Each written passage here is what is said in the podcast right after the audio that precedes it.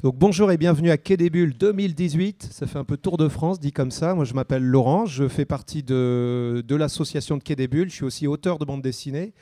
Euh, je vais être secondé par Hervé Belvert. Bonjour, alors moi je suis un, intervenant sur Quai des Bulles. là c'est mon sur, euh, sinon bah, j'ai fait toute la semaine en tant que montage avec euh, Laurent et c'est mon année zéro. Voilà, quand on parle de montage, c'est monter. Je ne sais pas si on entend bien. ouais, c'est bon.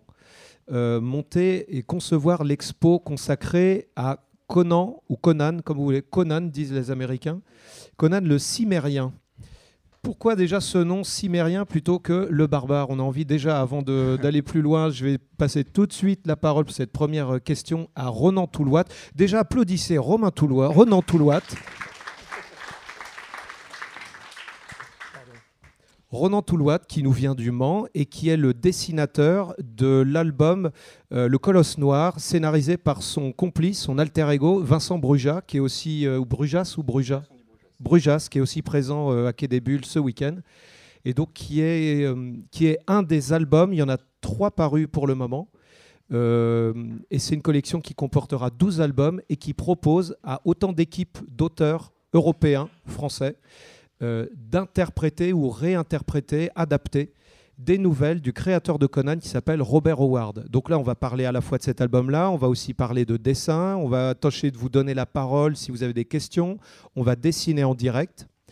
Euh, mais euh, avant, on va commencer par présenter Ronan ou le laisser se présenter lui-même. Dis-nous, qui es-tu, Ronan? Eh bien, donc, je suis, euh, je suis dessinateur de BD, illustrateur. C'est mon métier, donc, c'est le dessin au sens le, plus large. disons qu'à 80%, je fais de la bande dessinée aujourd'hui. C'est-à-dire que j'ai commencé en, en 2008-2009 où euh, là, la bande dessinée représentait euh, environ 40% euh, de mon activité. Puis petit à petit, parce qu'on a eu la chance que ça, marchait dans ce marché assez compliqué, on a fini par grimper les échelons et passer de chez petit éditeur à gros éditeur, que ce soit Glénat ou Dargo. Et aujourd'hui, bah, j'ai la chance d'en faire à 80%, donc mon, ma pleine activité, sachant que le reste, c'est de l'illustration pour des romans, par exemple, ou pour des affiches ou des commandes personnelles. Voilà, donc ça c'est l'ensemble de mon, activité. Euh, et donc effectivement, comme tu disais Laurent, moi je suis euh, au Mans, euh, pas loin de 200 km de Paris. Voilà. Alors, tu es un peu modeste, tu dis 80% de ton métier, c'est quand même à 100% de faire du dessin et de la narration. Oui, tout à fait, c'est exactement. Tu vis ton métier. Oui, ouais, voilà. Euh, il y a eu des débuts chez Aquileos, donc, Tout à fait. parce qu'on n'a pas cité le nom, je crois qu'on a dit Glénat Dargo. Exactement, j'allais y venir de toute manière. Donc effectivement, on a commencé en, 2010 euh, en sortant chez Aquileos euh, notre toute première BD. Donc je dis nous parce que dès le, dès, le, départ, j'étais avec Vincent Brujas, qui est scénariste, donc, et avec qui on se connaît depuis le lycée. Donc tous les deux, entre, les, entre 2003 et 2009, pendant nos études, on, a, on a bataillé dur pour présenter, monter des projets, aller voir les éditeurs et se prendre des grosses vestes mais à raison parce que c'était pas du tout, euh, c'était pas du tout euh, frais et mature. Euh, et jusqu'à la signature de notre premier opus, donc en, 2008, et puis le temps de le faire, c'est sorti bah, en librairie. En alors justement entre le, les, la première veste et le projet signé, combien de temps? 5 ans. 5 ans. Et avec beaucoup de remises en question, beaucoup de moments où on restait un peu dans notre coin et on avait régressé, et puis d'autres moments où on est retourné voir les professionnels. Et on a eu d'autres très bons conseils qui nous ont aidés à reprogresser. Euh, on avait, euh, donc comme vous pouvez le voir, c'est quand même majoritairement un métier qui est autodidacte. Euh, on a quand même, on a aussi, euh, donc en suivant les conseils des, professionnels, on, avait aussi pas mal de bouquins.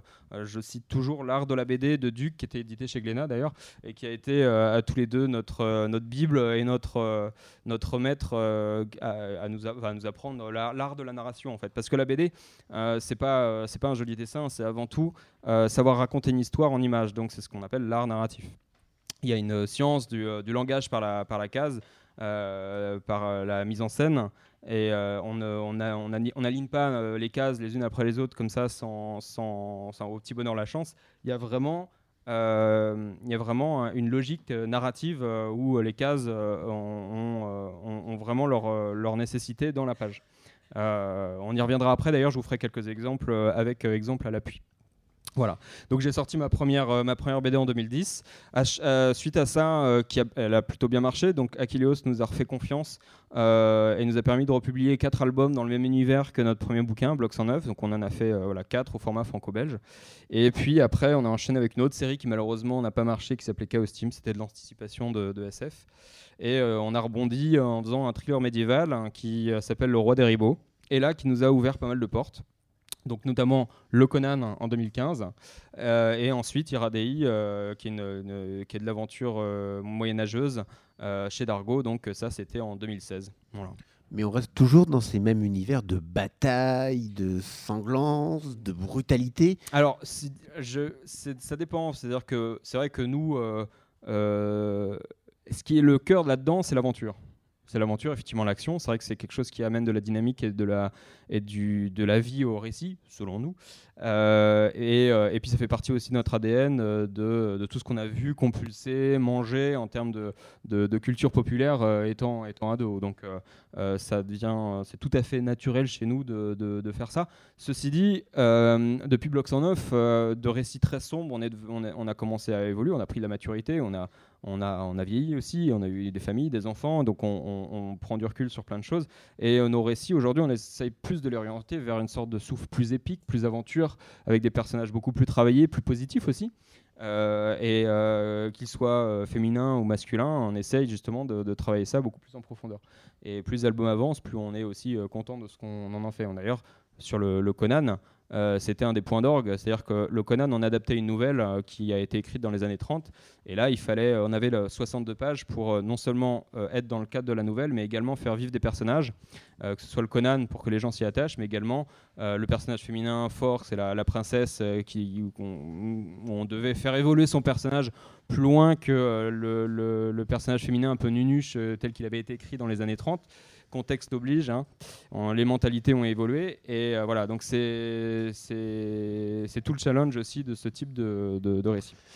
Tu peux peut-être nous dire comment tu as, comment vous avez été contacté par euh, par Glénat, et puis et aussi comment vous avez été choisi pour. Euh, est-ce que vous avez choisi la nouvelle? Est-ce qu'on vous a proposé la nouvelle? Alors c'est un peu des deux, c'est-à-dire que quand on a sorti notre premier opus de, du Roi des Ribauds, donc le, thriller médiéval en 2015, Jean-David Morvan, qui est un, grand curieux et, euh, euh, pour lequel euh, je lui en remercie, il, nous suivait depuis quelques temps et cette collection-là était déjà dans les, tuyaux.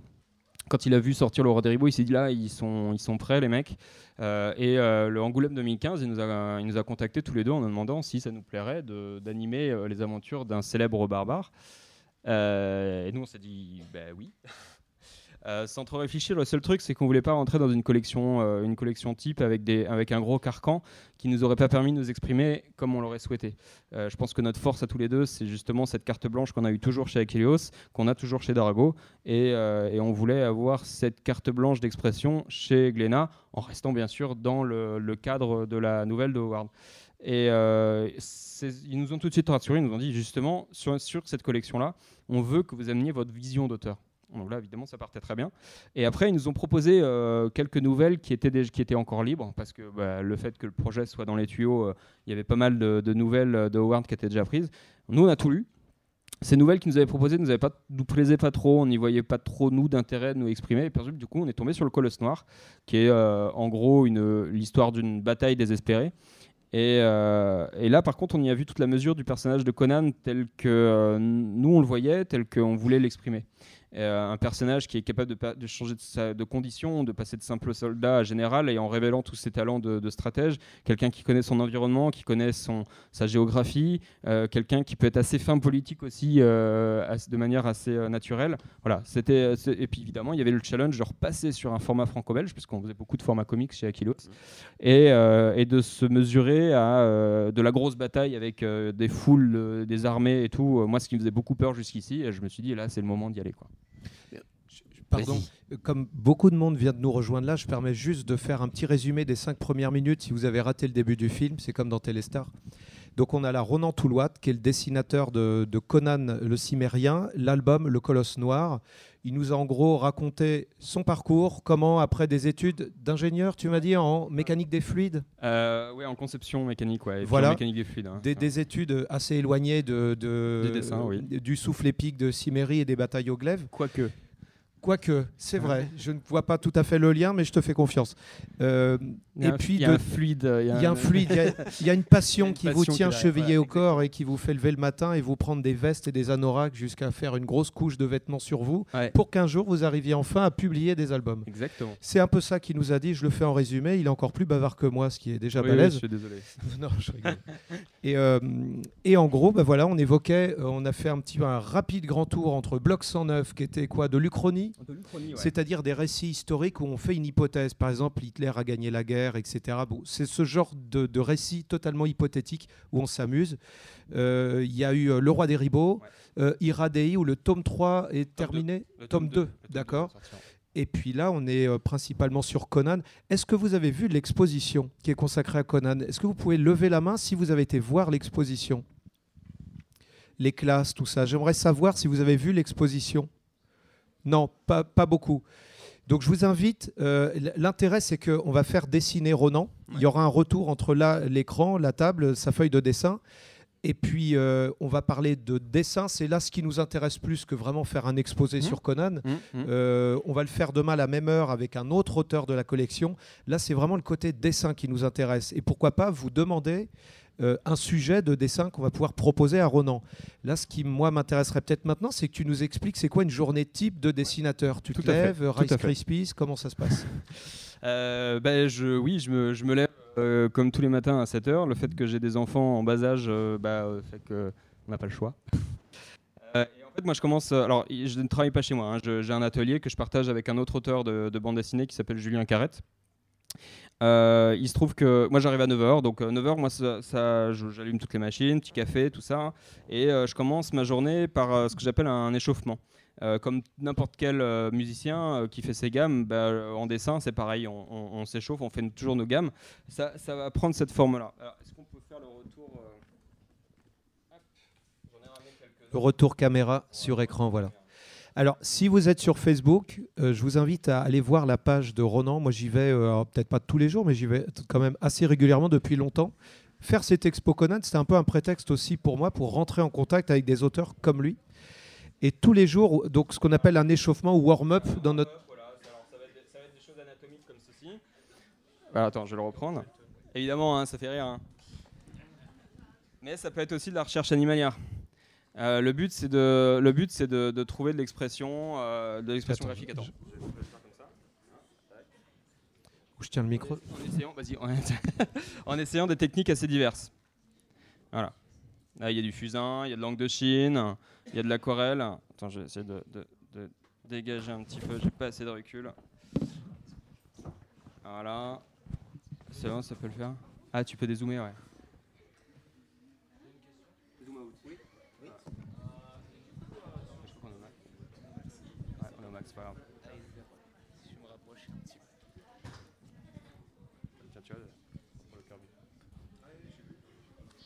Euh, ouais. ouais. J'ai une question, alors je sais pas si ça marche. On a une question. Ouais, euh, du coup je voulais savoir, euh, dans tes entraînements du matin, est-ce que tu essayes de maîtriser une technique en particulier ou c'est vraiment juste du, plaisir, du fun Alors avant tout, c'est un moment, c'est un moment d'une demi-heure, trois quarts d'heure où c'est du pur fun, c'est de la pure liberté. Et en effet, derrière, souvent, c'est euh, dire bah, tiens, je, vais tester quelque chose. Donc, euh, une technique euh, diverse que j'utilise pas habituellement. Donc, ça va être du lavis, ça va être de l'angle de Chine, ça va être de l'aquarelle qu'on a pu voir, ça va être plein de trucs comme ça, mixés, mélangés. voilà, j'ai pas de, j'ai pas de règles, j'ai pas de trucs. Pendant une demi-heure, trois quarts d'heure, c'est une liberté totale de dessin. C'est refaire ses gammes et c'est et voilà, c'est par exemple là, là, on a des techniques mixtes de, de, gouache, d'aquarelle, de d'angle de Chine. Voilà. Donc c'est et ça euh, et, je me je m'astreins par contre toujours à être oui donc on va peut-être échanger bon, à toujours à être euh, à être dans ce cadre de, de, 30 minutes voilà pour pas non plus déborder parce que sinon si on commence à partir là c'est toute la journée donc ça c'est ma première étape C'est une sorte, c'est des étirements. Enfin, c'est ce qu'un sportif va faire. Euh, c'est l'équivalent en fait. C'est essayer de se sortir du. Exactement, exactement. Et surtout, ce, moment, euh, ce moment de, liberté totale euh, libère complètement le dessin. Pour moi, ça a, été, ça a vraiment été un moment où j'ai vu mon dessin évoluer. Depuis que j'ai commencé cette pratique en 2012, et depuis, j'ai vraiment vu mon dessin se, se travailler. C'est-à-dire que, à force de faire ça, le dessin devient plus facile. C'est-à-dire que quand moi je travaille sur les pages, j'ai beaucoup moins de blocage euh, devant des questions anatomiques, devant des questions de, placement, de mise en scène, des choses comme ça. Il y a plein de choses que je libère avec ce dessin justement totalement libre, qui est vraiment fondamental. Et je recommande d'ailleurs beaucoup à, des collègues dessinateurs parce que euh, c'est, euh, à mon sens, ça apporte beaucoup de bénéfices au dessin de manière globale. Et une fois que je, suis chaud, donc une fois que, euh, je, suis prêt, que j'ai fait cet exercice-là, je m'attaque aux, tâches du jour. Donc ça dépend. C'est-à-dire qu'une BD, ça se fait sur le très long terme. Hein. C'est euh, euh, entre 7 et 8 mois de travail pour moi. Ça peut varier pour d'autres collègues. et, donc, et que je, chapitre en, plusieurs gros blocs. quand je reçois le scénario de, de mon collègue, je vais me bloquer un mois et demi de travail sur le storyboard. Donc le, storyboard, c'est quoi? C'est ce que je vais vous montrer maintenant. C'est le dessin des planches euh, fait de manière assez rapide.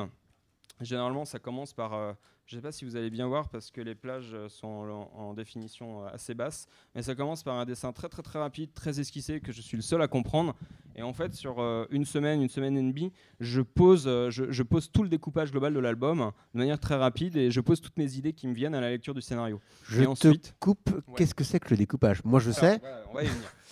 le découpage, donc, c'est le découpage de, euh, c'est le découpage de chaque page en cases et en suivant une logique narrative. Là, bah, on va prendre un, exemple. Il y, a, plusieurs manières d'introduire une scène. Soit on part du plus gros plan au, plan le plus large, c'est-à-dire qu'on part d'un détail euh, et petit à petit, on va élargir le, cadre sur les personnages, en présenter d'autres, jusqu'à présenter en fin de planche, comme on peut voir ici, la totalité de nos protagonistes, ce qui fait, ce que vous voyez qu'il y a de fait une progression logique.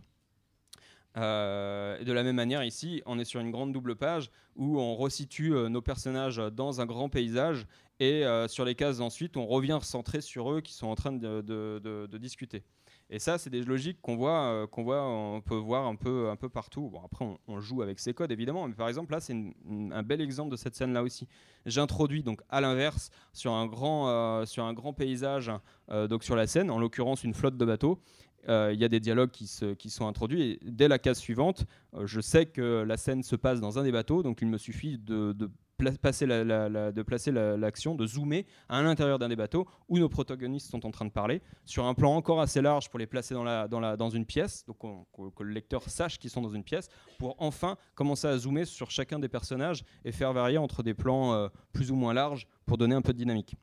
Donc ça permet de faire toujours une progression logique, ça permet d'accompagner, d'emmener le lecteur avec soi et l'accompagner au, sein de la scène, et de fait que ce soit, ça amène une lecture beaucoup plus fluide et, logique. Voilà. Donc ça c'est le ça c'est le, le, le, béaba du, du, découpage donc et euh, c'est toute cette euh, c'est toute cette logique là qu'on essaye de mettre en place euh, sur cette première étape. Et après, il y a la logique de, la mise en scène. Donc, comment placer les personnages dans la case, comment les placer dans l'espace, évidemment, parce que quand, on, quand ils sont dans une pièce, on essaie de les, de les représenter. Il faut qu'il y ait une logique aussi à ça.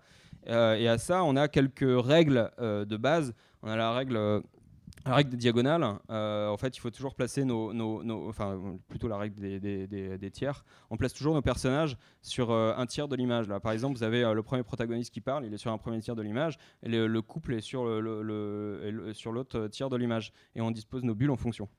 Ce qui permet d'avoir des, cases plutôt bien composées. Il y, a une chose, moi, parce que bon, je suis, je suis dessinateur comme toi. Moi, c'est les lignes invisibles, celles que vous voyez pas. C'est-à-dire ah, quand, quand vous regardez un film, la caméra bouge c'est-à-dire elle est sur son axe et elle va tourner sur elle-même, ce qui permet de voir le paysage défiler de la droite vers la gauche, tandis que le cavalier, lui, reste au milieu. Vous voyez la Clint Eastwood, le générique du Bon la Brute, c'est un peu ça. Et en fait, il y a toutes sortes de lignes invisibles qui fait que nous, on, trouve des moyens pour que vous passiez d'une case à l'autre et que vous ne preniez pas, pas le mauvais chemin. Avec une caméra, on dirige votre regard, mais pas en bande dessinée. Quand vous tournez une page, vous ne voyez pas une page, mais deux. Dans chaque case, vous voyez, chaque page, vous voyez plusieurs cases. Et là, ce que je vois là, moi, c'est que on part ici mm. de la bulle, enfin peut-être même ah de la première. En toute logique, puisqu'on lit de gauche à droite, on lit en Z hein, en fait. Vous voyez, on part en haut à gauche, on va à droite, on opère une diagonale pour aller à la suivante et ainsi de suite. Comme avec un texte écrit. Donc quand on sait ça, on en tient compte quand on va concevoir nos pages. Donc là, on va aller de la première bulle ici, la réponse ici, enfin la deuxième réplique. Mais il y a aussi cette ligne-là. On la voit parce qu'il y a la construction, il y a des points de fuite, une perspective. Donc on va suivre cette ligne-là qui nous amène à ces personnages-là, qui parlent et désignent quelque chose. Le regard va aller là et on va descendre là. Donc des fois, on trouve des stratagèmes pour vous diriger votre regard là où vous voulez. Si on fait bien notre boulot, vous ne vous posez pas de questions et vous vous dites pas comme certains endroits on voyait même dans même chez les grands comme euh, comme Giro, euh, Blueberry, il y avait des flèches pour dire faut aller à cette case ici ou là. Et donc moi je vois aussi ces lignes invisibles là qui fonctionnent pour le dessin et qui fonctionnent pour le texte. L'endroit où on va placer les bulles doivent aussi former un chemin cohérent. Mais alors toute cette euh, connexion, tous ces fils invisibles sont faits par qui? Par le scénariste ou le dessinateur? Nous, dans notre euh, manière de fonctionner avec euh, Vincent, là, c'est ça, c'est moi qui le fais. Sachant que dans son découpage, Vincent m'a suggéré des choses, mais moi, quand je pose le dessin, c'est là où moi je vois ce qui va fonctionner ou pas. Donc je, là, c'est moi qui prends en compte tout ça, cette logique de, narration, ce fil conducteur, exactement, comme l'a très bien dit Laurent. Et, ensuite, le storyboard a ça de merveilleux qu'il est l'outil de travail de tous les deux. Hein, du couple. Et euh, quand cette partie-là est terminée, on fait des grosses revues de correction avec le scénariste où on essaye de prendre du recul. Vincent a le recul sur moi parce que moi je, viens travailler dessus, donc je, vois il y a des choses que je ne vois plus. Et euh, il va me dire tiens là, là par contre c'est pas lisible, là on pourrait changer ça, là c'est là, là ça pourrait être mieux. Lui-même va oublier son découpage, va oublier ce qu'il a écrit en gardant évidemment euh, ses, dialogues, mais il va essayer de, de voir si c'est le plus lisible possible. Et, généralement, on aboutit toujours à donc à une première itération de correction on va faire lire ensuite à l'éditeur qui va nous apporter un, autre regard, euh, de, souvent de lecteur euh, pur aussi, et qui va nous apporter d'autres éclaircissements. Est-ce que, euh, est que ce qu'on a fait est suffisamment lisible ou pas? Voilà. Donc ça, c'est une grosse étape qui va durer un mois et mois et demi à peu près, et qui va me permettre de... Là-dessus, moi j'aime bien faire l'album complet. Ça permet de, de, voir un peu tout, d'avoir l'ensemble du bouquin, et de, corriger pas mal d'erreurs, d'anticiper certaines choses, de mettre des objets qui vont être nécessaires à une scène beaucoup plus loin, voilà, de penser tout l'album d'une traite. Mais c'est quand même euh, aussi, lorsque tu reparles à l'éditeur ou lorsque tu reparles à ton scénariste, c'est aussi remettre en soi son, son ego. Puisque Ah, mais pour moi, en bande dessinée, euh, en tout cas sur cette étape-là, l'ego ne doit pas exister. Hein, on fait une BD à deux, euh, on fait une BD qui doit être, on fait une histoire qui doit être lue par le plus grand nombre possible. Euh, euh, on raconte quelque chose, donc il euh, n'y a pas, y d'ego. C'est-à-dire qu'on fait quelque chose, on, est, on censé être des professionnels, on, fait tous des erreurs, on est tous conscients qu'on fait des erreurs aussi bien l'un que l'autre. Le but, c'est justement de, reconnaître quand on a fait une connerie, parce qu'on en fait toujours. Voilà. Donc ça, c'est important, justement, quand on se connaît bien, de ne pas avoir ces questions d'ego-là. Il se trouve que nous, bah, ça fonctionne depuis longtemps comme ça, donc il n'y a pas de souci. Donc ça c'est ça c'est la ça c'est cette grosse étape. Une fois qu'elle est terminée, bien je passe à l'étape de l'ancrage. Alors là, euh, il faut savoir que sur un mois et demi, c'est l'étape la plus importante. Euh, c'est là où on règle tout, c'est là où on pose tout, et euh, c'est pour ça que j'y accorde une énorme importance. Et justement, c'est un peu frustrant parce que si une BD vous semble très facile à lire, c'est justement qu'on on aura bien fait notre travail. Et c'est quelque chose que vous ne verrez pas. C'est ce qu'on appelle l'art invisible, justement. l'art narratif, c'est l'art invisible. Et euh, voilà, donc une fois que tout ça c'est réglé, moi je passe à l'étape beaucoup plus technique de l'ancrage, dont on va vous montrer un petit exemple tout à l'heure quand je ferai un dessin en direct. Et l'ancrage, bah, il s'agit de dessiner les pages, euh, alors euh, traditionnellement à langue de Chine, bah, ça ça remonte aux premiers imprimés dans les, dans les journaux où il n'y avait que cette encre bon marché qui existait, mais c'est aussi parce que l'ancrage permet de, de rendre le trait le plus visible possible avec le détourage. Après, il est venu plusieurs écoles d'ancrage où on est venu ajouter euh, euh, des, volumes, euh, des masses de noir pour, pour accentuer encore plus la, la, densité et la, mise en scène d'un dessin. C'est-à-dire qu'un ancrage va, permettre, va permettre de renforcer la narration d'une planche en orientant le regard du, du, lecteur. C'est le cas avec des éléments Des éléments très noirs, par exemple en avant-plan, qui vont permettre d'amener le regard là où on veut. Voilà, on utilise les lignes du bord de la table en case 4 ici euh, euh, pour orienter par les lignes de fuite. Ça permet soit d'utiliser ces comme des encadrements au théâtre quelque part ou le cadre euh, autour d'une photo. C'est autant de, on voit le, ce visage là au premier plan là ici.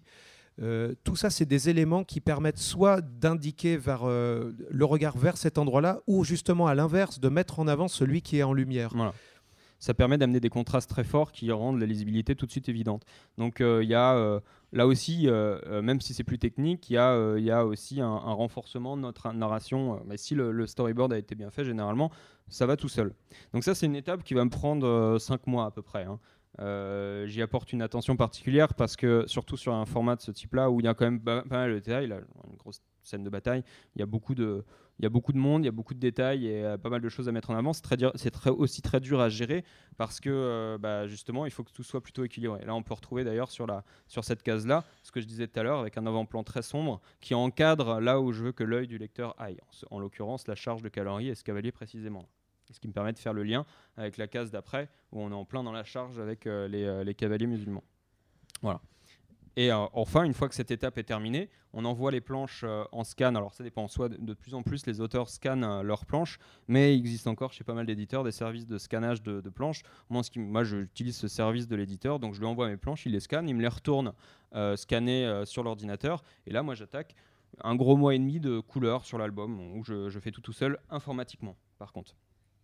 Voilà. Et donc là, bah, j'enchaîne toutes les pages, je mets les ambiances, je pose les ambiances couleurs et j'amène cette dernière touche à la narration où euh, euh, je vais prendre quelques exemples où généralement je joue toujours justement avec ces histoires de, lumière. C'est-à-dire que je vais éteindre un avant-plan pour allumer euh, là où les personnages sont censés être. Qu'est-ce que je pourrais vous prendre comme exemple bien visible? C'est le rôle d'un chef opérateur au cinéma, quelque part. c'est donner une teinte de couleur, mais aussi un éclairage, un spot. Voilà. Là, on le voit bien, avec euh, sur cette dernière case en bas, les personnages sont dans l'ombre, ils viennent de quitter la tente qui est au loin, qui est dans la lumière. Donc là, on a une, vraie progression logique. Donc exactement, c'est le travail de, du, cinéaste. Alors donc c'est entre cette ombre et cette lumière, la façon dont, tu le fais, même dans ta façon de dessiner, on est quand même loin d'un Tintin ou d'un Astérix. C'est quoi tes, tes maîtres si... Ah, il y en a beaucoup. Moi, moi j'ai l'impression qu'on est plus plus près du comics finalement même. Oui, alors il faut savoir que alors, pour ceux qui ne savent pour ceux qui ne savent pas, comics on parle donc de bande dessinée américaine et ce n'est pas forcément que des super-héros. Tout à fait. Euh, il y a beaucoup d'écoles. Euh, effectivement, la ligne claire est traditionnellement euh, franco-belge, mais pas que, parce qu'on la retrouve, on la retrouve au Japon avec, euh, avec Tezuka. On la retrouve euh, aussi aux États-Unis euh, avec, je, le nom m'échappe. Par exemple, tout à fait. donc, et après, il y, y, a ces écoles d'ancrage beaucoup plus noires, beaucoup plus travaillées, qu'on va retrouver, qui, sont, qui viennent principalement de, de, tas de dessinateurs post-Seconde Guerre mondiale qui ont, qui, ont, qui, ont, qui ont bossé beaucoup pour les indépendants, notamment les Tales from the Crypt, donc des, comics d'horreur. Ils amenaient un nouvel ancrage, ils amenaient une nouvelle vague euh, de laquelle s'est inspiré beaucoup euh, euh, des auteurs traditionnels franco-belges comme, comme comme Franquin, comme et, leurs descendants, et Giraud, Möbius, Blueberry. Tout à fait. Comme quoi les cousinages, c'est un peu comme le rock'n'roll. Moi, je fais du super-héros. Les gens me disent souvent, mais tu fais du French comics. Et je me dis, est-ce qu'on disait à Bashung qu'il faisait du French rock and roll? Il faisait du rock. Euh, il, y a des Anglais, euh, les Beatles, les Américains, Metallica. Il, y a, euh, il doit y avoir CDC, Scorpion, ils sont allemands, etc. les Australiens. bref, on peut. c'est clair. Donc c'est ça aussi qui est chouette. Des artistes, souvent, c'est comme si quand on pratique un art, c'est comme se trouver une nouvelle nationalité et aussi des nouveaux compatriotes. On se trouve des écoles, des filiations, et on est aussi des générations qui avons grandi avec le manga, les dessins animés, comme vous, mais aussi avec les comics américains. Et pour ça, tout ça est assez naturel. Euh, comme toi, je fais aussi des rencontres assez souvent et, euh, et je cite un, un, ancien président français, celui qui donnait des coups d'épaule nerveusement, qui disait que, enfin, à partir du moment où on est en France, on accepte que nos ancêtres étaient gaulois. Alors moi, je ne sais pas vraiment si mes ancêtres étaient gaulois euh, concrètement, mais en BD, oui, il y avait des gaulois, c'est Astérix.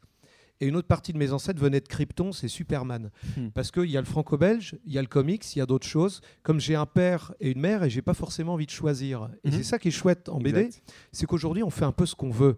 Donc, on a besoin de classer des choses pour euh, les retrouver en librairie. Et puis, euh, globalement, c'est assez pratique, c'est rassurant. Puis, ça aide, même nous, enfin, moi, j'utilise ça aussi, franco-belge comics.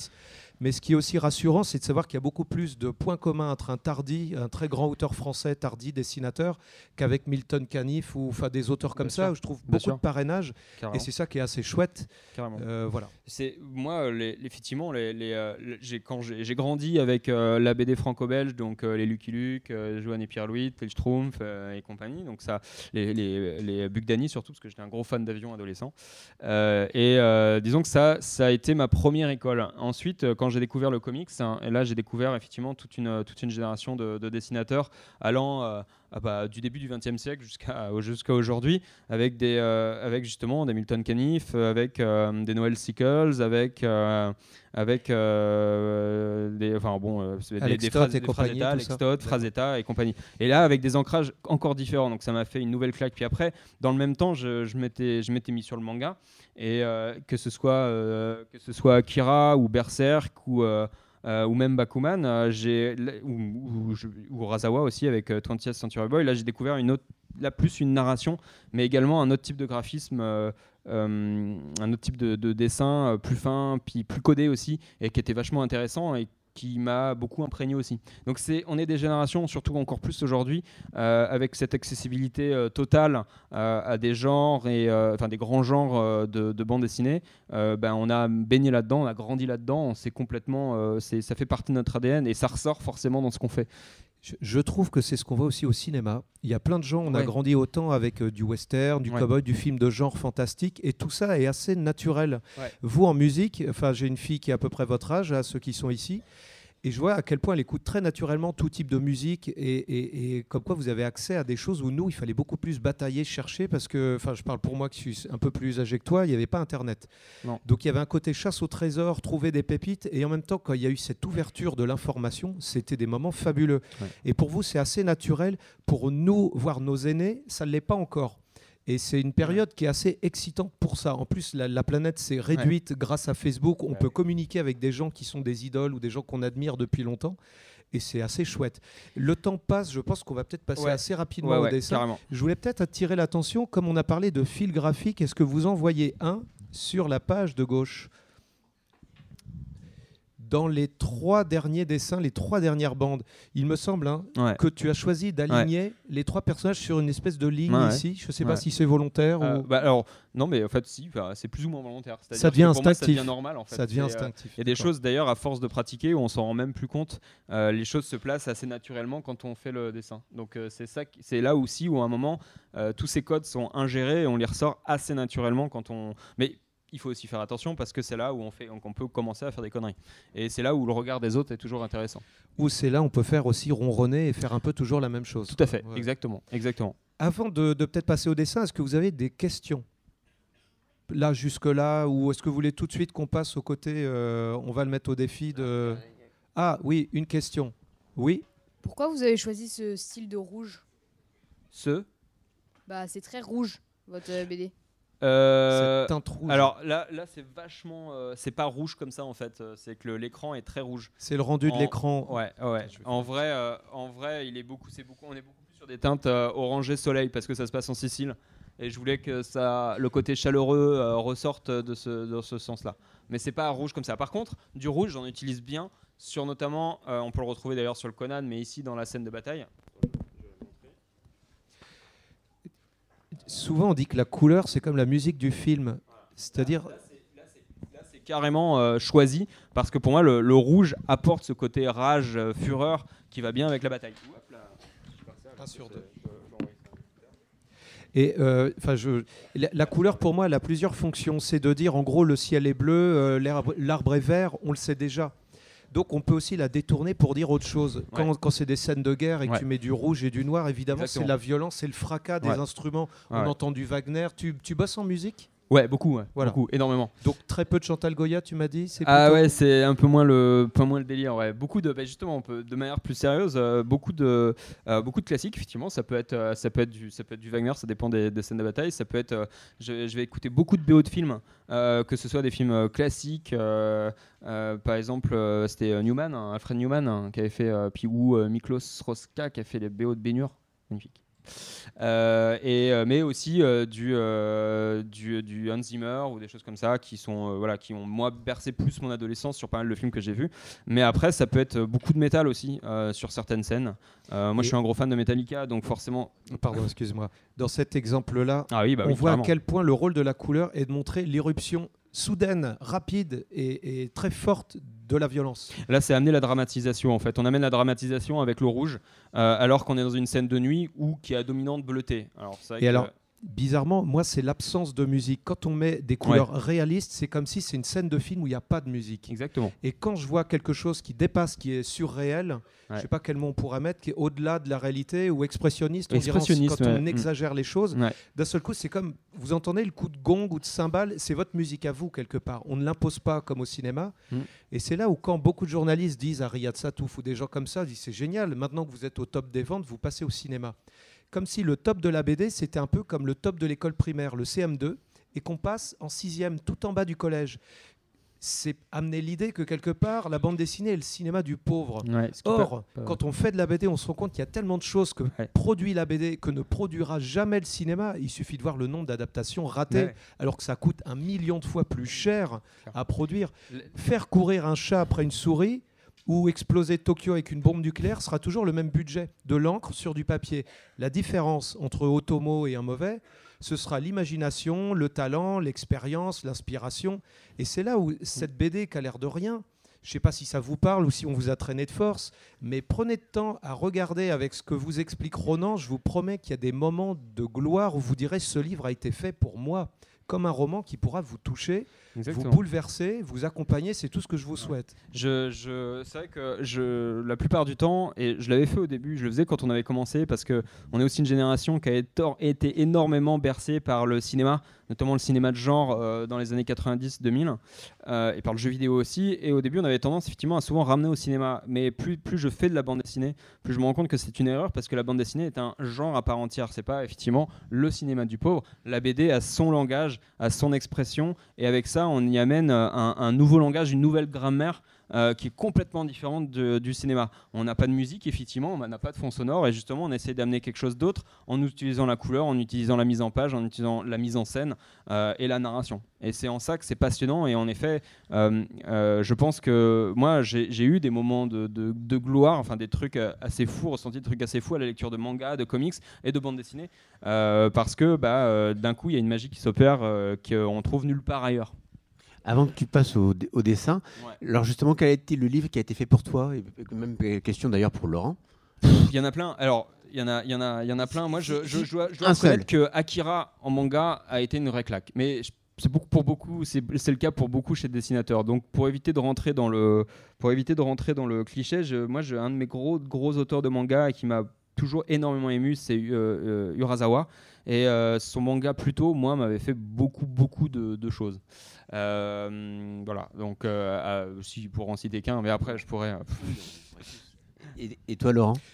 J'ai envie, envie, de rester centré sur Ronan, pas se disperser, mais moi, Akira, allez, je te rejoins. Comme ça, je dis quelque chose aussi. Ça a été important pour moi. Je, ouais, je pense que ça a marqué toute une génération, ça.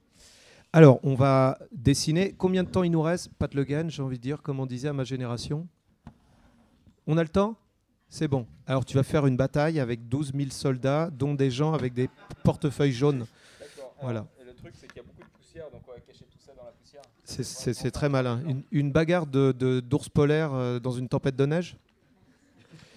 Est-ce qu'on demande à quelqu'un un sujet? Est-ce que tu veux déjà te lancer sur un petit croquis vite fait et on va faire partager les gens, ce qui est quelque chose qui, euh, Alors, qui aurait... Ah, jeune homme a une idée? Oui Là-bas? Je vois pas... Non, mademoiselle. J'avais pas vu la queue de cheval, vous étiez dans le noir, pardon.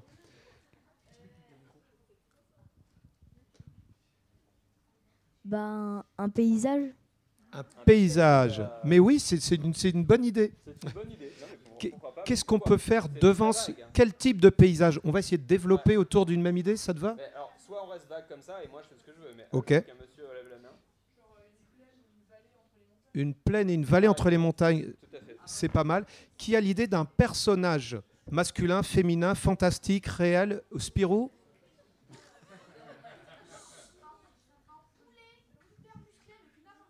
Stop, stop, un poulet. On commence avec un poulet.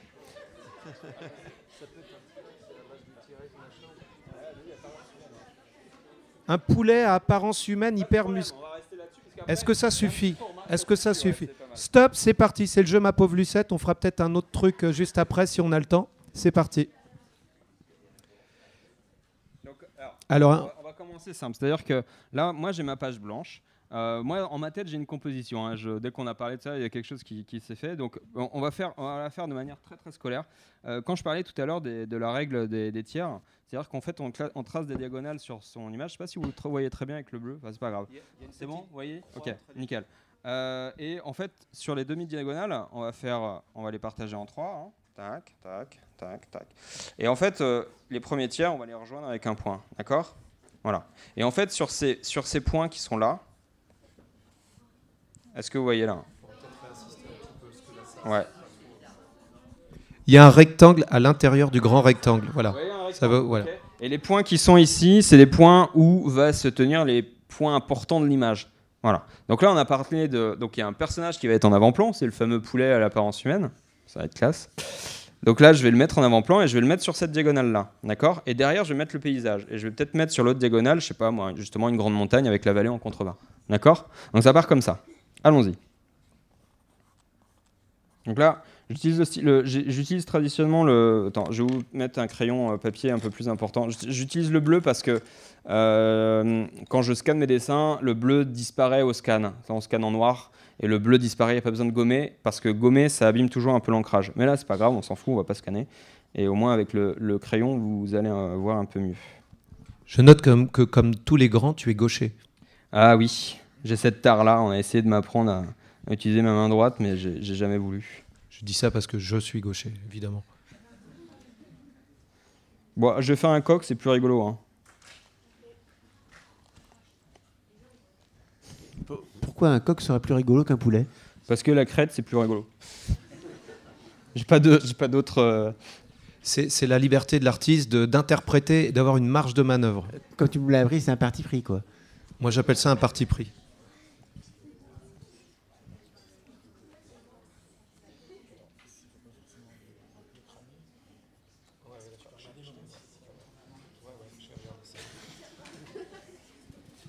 Alors on a un peu plus badass, on va lui mettre une hache. Voilà. Alors j'avais pas le droit de le faire sur Conan, euh, parce qu'apparemment ce serait pas le vrai Conan, mais on va lui mettre un slip en fourrure. Serait-ce Cocknan le barbare? Pas mal, pas mal. Ça peut faire un bon titre. Ah, nous avons une question.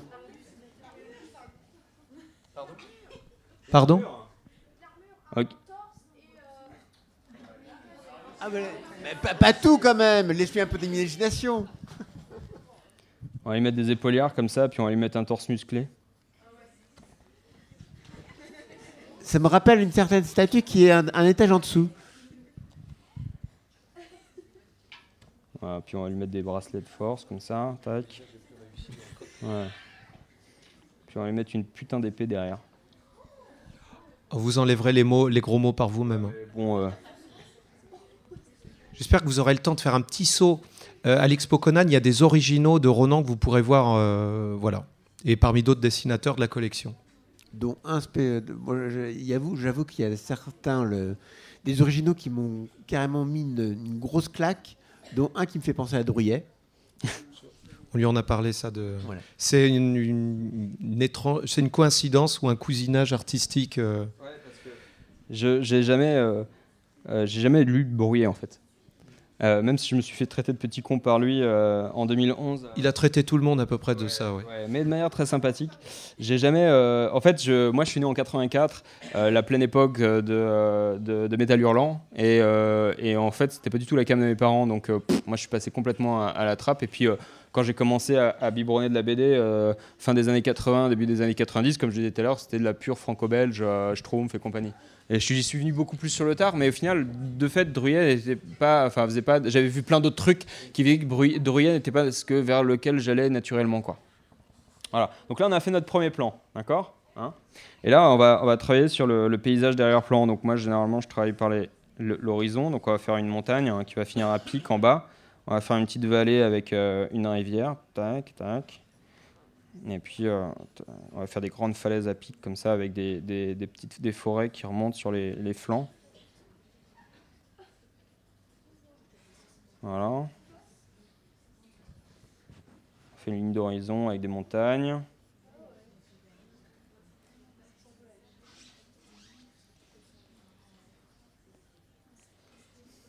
Voilà. on peut faire un petit château là, comme ça. Tac. Voyez, au cinéma, tout de suite, le budget avec le château, ça gonfle de quelques millions. En BD Ah, là, on dit pas possible.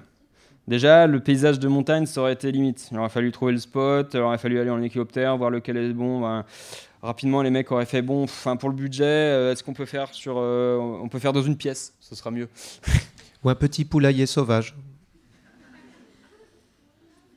Voilà, une petite forteresse comme ça, tac. Voilà. Donc là, grosso modo, on est à la base du dessin.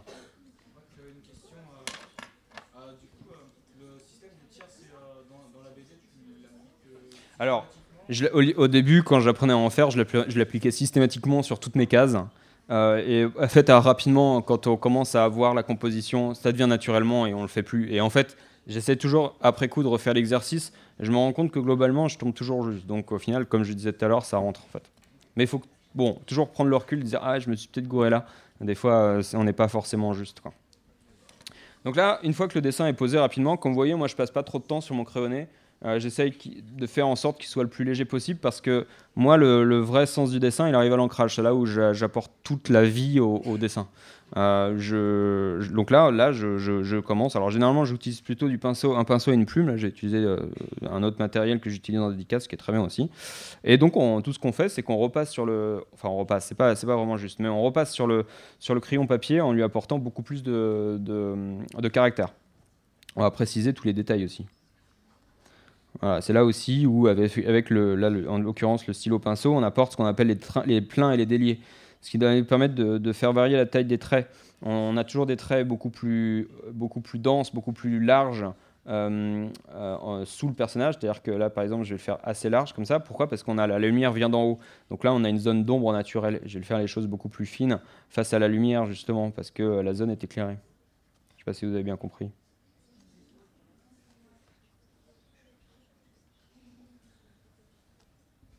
Le, le dessin, enfin, le crayonné, pour moi, s'apparente à la charpente d'une maison. Vous voyez une maison, vous voyez pas la charpente. Mais sans cette charpente, la maison se casse la figure. Donc, vous n'allez pas le voir, il peut disparaître, être gommé, et en même temps, tout le travail de création de l'architecte est déjà là. Le reste, quasiment, c'est des finitions avec toute la marge de manœuvre qu'il y a, mais tout est déjà principalement posé. Si on pousse pas trop son crayonné, ça permet de pas trop non plus s'ennuyer en ancrant et de pouvoir réinventer, compléter, mettre les détails qu'on veut ou pas. Moi, je le vois comme ça. Ah, carrément, c'est exactement ça. hein. Alors là, j'utilise qu'un seul euh, type d'outil qui a l'avantage de. un pinceau assez fin, mais qui a l'avantage de permettre de, faire justement varier les traits. J'adore. Malheureusement, assez vite, euh, je pense qu'il va, il y aura plus d'encre. Je suis pas économe là-dessus, moi.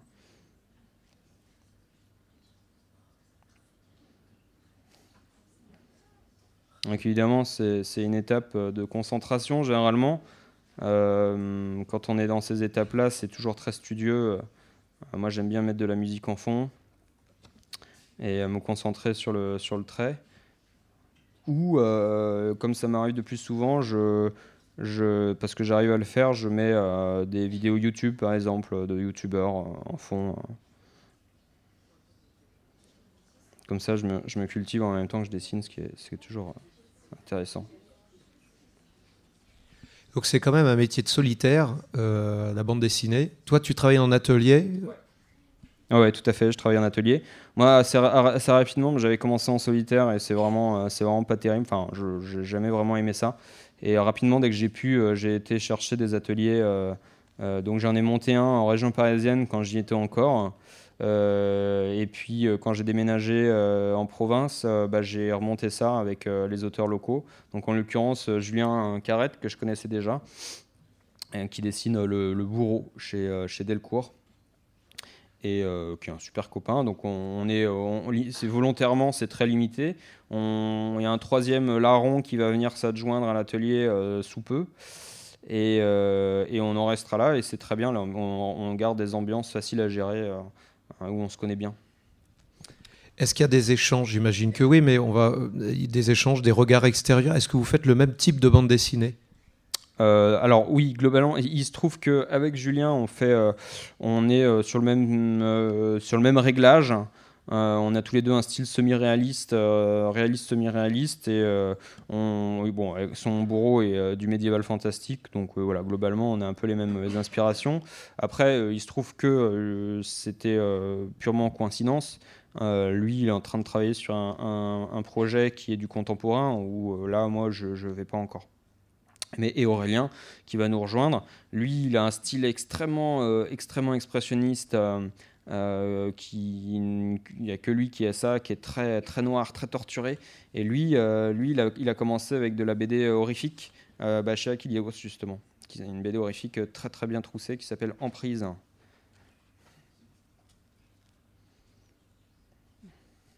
Ça y est, il commence à exister, on commence à avoir peur là. Alors, pour donner un peu de volume, hein, je vais mettre sa jambe qui est en arrière. Euh, je vais mettre sa jambe euh, qui est droite là, dans le dans l'ombre. Tac. Et comme il a la jambe pliée, bah, on va mettre aussi de l'ombre pour montrer le volume du dessin. Quelle est ta partie préférée? Découpage, crayonné, ancrage, couleur Un peu de tout? Un peu de tout, ouais, un peu de tout. je dois avouer que, pour être tout à fait honnête, mes deux parties préférées, c'est le, découpage et l'ancrage. Euh, par contre, la couleur, euh, euh, souvent je, je, freine un peu des, je freine un peu avant de m'y mettre. Puis une fois que je suis dedans et que je suis dans la dynamique, j'y prends, j'y prends aussi quand même pas mal de plaisir. Mais c'est toujours, ça a toujours été plus compliqué pour moi de trouver les ambiances. D'ailleurs, ma, couleur a toujours été plus simple. Je, fonctionne par, par contraste de lumière. Euh, donc souvent, je vais choisir une ambiance dominante euh, euh, jaune, par exemple, avec des ombres violettes ou des choses comme ça, pour justement poser une ambiance très forte.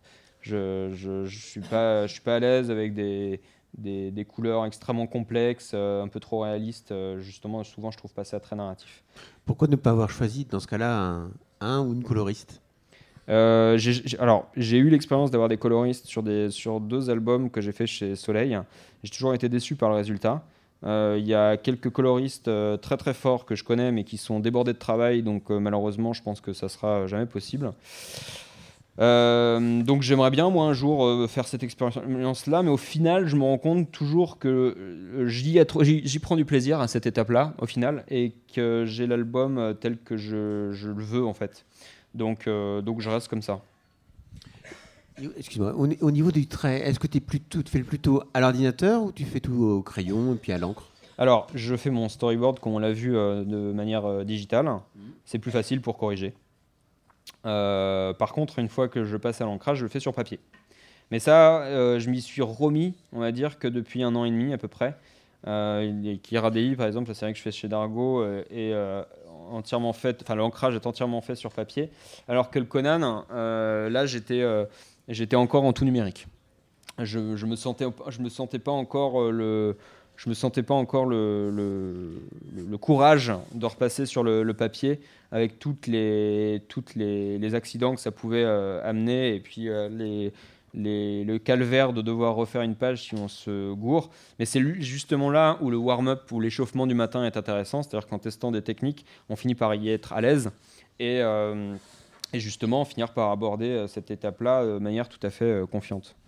J'ai tendance, moi, je suis comme toi en fait. Moi, j'ai fait mes premiers albums entièrement en numérique. Et plus ça avance, plus j'ai des étapes sur papier et avec l'envie de retrouver la vraie planche, pas parfaite, parce qu'une planche parfaite, ça n'existe pas, mais euh, j'ai la sensation que c'est un peu comme les petits trous d'un vélo. Au début, on apprend le vélo, on se met des petits trous, c'est rassurant. Bah, ça, c'est l'ancrage digital. On peut aller en arrière, on peut recommencer, et puis ça peut devenir laborieux.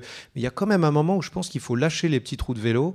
Et les premiers coups de pédale sont un peu hasardeux, on a un peu peur, mais quelque part, c'est une étape un peu obligatoire pour se dire eh, c'est bon, je peux le faire, je vais y arriver, je vais peut-être ramer au début, enfin plutôt pédaler. Mais l'idée, c'est ça. Enfin, je, si tu... Exactement. Et puis après, on, a, on commence à être à l'aise en fonction des techniques. Moi, par exemple, une technique auquelle j'ai énormément de mal à aller parce qu'elle me fait peur et parce que je me sens pas à l'aise, c'est le Posca. Alors que Laurent est un, est un maître absolu en Posca. C'est incroyable ce que tu fais. Merci. Donc le Posca, hein, pour ceux qui connaissent pas, c'est un feutre, euh, c'est un feutre très marquant euh, qu'on retrouve en plusieurs couleurs. Moi, j'utilise en blanc principalement pour faire mes réaux de blanc, pour euh, mes corrections, euh, des corrections, ou rajouter des détails que, euh, que j'ai gommés à l'ancrage et au final que je souhaite révéler. Mais faire, faire tout ça, faire une illustration en full couleur là-dessus, là, je ne peux pas. Alors, moi, il y a une chose qui m'a toujours étonné chez les dessinateurs, mais que que j'adore. Moi, moi qui ne suis pas dessinateur, qui ne suis qu'un simple lecteur, à chaque fois je me dis ah bah c'est bon, il a fini. À chaque fois, on va s'apercevoir que non, bah, il peaufine chaque petit détail pour rendre finalement cette créature euh, encore plus réelle. Euh, encore, on pourrait y passer, euh, on pourrait passer des heures et des heures. Donc là, voilà, on est sur un, premier plan qui est ancré, hein, voilà, normalement. Et puis après, bah, on va aller se traiter l'arrière-plan de manière beaucoup plus légère. Et là, pour jouer le Perfura et mettre du temps, on approche tout doucement, mais non, assez euh, proche de la fin de cette intervention. Donc on est dans les toutes dernières minutes. Alors je, vais passer un, papier pour éviter de, de, tâcher, et puis parce que malheureusement je suis gaucher. Normalement j'aurais dû commencer en, haut à droite, mais je voulais vous montrer là que l'image, euh, comment l'image prenait, euh, prenait vie. Moi, je suis ravi qu'il soit gaucher parce que ça permet aussi, vu comment il est placé à ma gauche, pendant qu'il répond au téléphone, je vais meubler avec une fable de La Fontaine. Évidemment, j'ai en fait euh, une interview. Euh, ah. Alors, pardon, excusez-moi. Alors, c'est sa maman. Elle dit Tout va bien, Ronan? Les gens, y a-t-il du monde qui te regarde? Ah, Maman, laisse-moi. C'est pas le cas, mais ça a été il y a deux semaines. Euh, voilà. Moi, j'éteins mon téléphone, je connais la mienne, et ma femme en plus. Non, mais euh, comme on est, sur on, est, on est très sollicité sur ces salons avec des interviews dans tous les sens, et euh, on est appelé par les, et, harcelé par les attachés de presse hein, pour être euh, à l'heure sur les rendez-vous. Si on décroche pas, on se fait violemment. Ça, sera dit et répété aux attachés de presse. Oh ben ça, on les connaît bien, on les adore même. Alors on peut imaginer un, cousin de Conan qui luttait contre les végans de la proto-préhistoire et qui... c'est ça, non? Cockman, qu'est-ce qu'on pourrait dire? Bah, Ouais, enfin oui. Fais-nous rêver. En même temps, c'est un poulet qui n'aime pas, euh, qui n'aime pas quand on mange lui et ses semblables. Donc c'est euh, plutôt, euh, c'est plutôt super vegan qui lutte contre les carnivores. Il combat les blancs-becs. C'est ça. Voilà.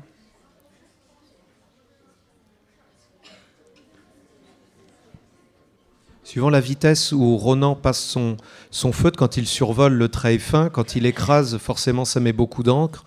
Quand il ralentit son geste, il y a plus d'encre à sortir, on a un débit plus noir. Quand il accélère, c'est la technique dite du pinceau sec. Donc on peut avoir des matières type euh, au loin, avec un seul coup de crayon, donner l'illusion de peut-être de la pierre, de la terre, de, poussière. On peut faire plein de, plein de choses avec ces outils. Ça devient assez instinctif au final. C'est ça, exactement c'est ça. Je, je, là, je, je, fais vraiment à, l'instinct, euh, comme je le sens, en fonction que de l'image telle qu'elle prend, de la, elle prend de la, du corps. Peut-être profiter des tout derniers instants, savoir s'il restait des questions? Oui. Ah, le premier a demandé, c'est malin en même temps. Le, premier, le problème, c'est que ça fait autant de frustrés pour un seul grand gagnant du loto. Je sais pas. Moi, j'ai une question. Est-ce que vous êtes une seule et même classe? Ah bah ça va faciliter les choses. Vous auriez été une seule et même classe, j'aurais donné la classe. Euh, sinon, on va, on va déchirer le, dessin en autant de classes.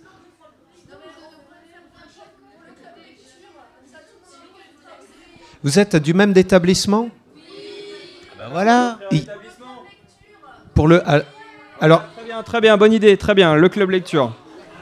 Et on applaudit Ronan pour lui dire merci.